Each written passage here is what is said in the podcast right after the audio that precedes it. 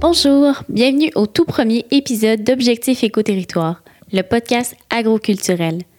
Je m'appelle Caroline Charon-Hainaut, je suis passionnée d'agriculture et amoureuse du milieu culturel.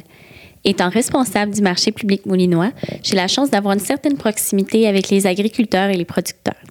Ce que j'aime le plus de mon travail, c'est d'échanger avec ces passionnés. Alors, dans ce balado, je vous partage des entretiens riches de savoir-faire avec mes contacts. Objectif Éco-Territoire, qu'est-ce que c'est? C'est pas seulement le nom de ce podcast, c'est en fait le volet agrotourisme de la SODAM, qui est un acteur engagé dans le soutien et la réalisation de projets à caractère socioculturel axés sur les principes de développement durable, d'économie locale et de saines habitudes de vie, tout en valorisant et dynamisant la zone et les activités agricoles. Notre série Balado traitera de sujets variés tant au niveau agroalimentaire que culturel dans un format d'une durée approximative de 30 minutes.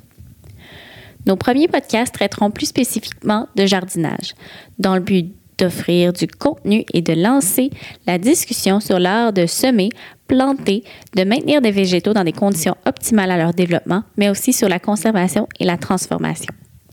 Ce balado se veut un outil éducatif avec des conseils structurés et accessibles par des experts.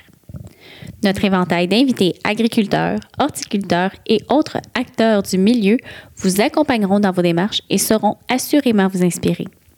Vous pouvez dès maintenant écouter Objectif Éco-Territoire sur vos plateformes favorites.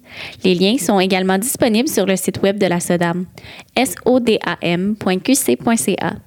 Vous pouvez aussi, entre-temps, visiter la page Facebook et Instagram d'Objectif Éco-Territoire pour découvrir d'autres types de contenus.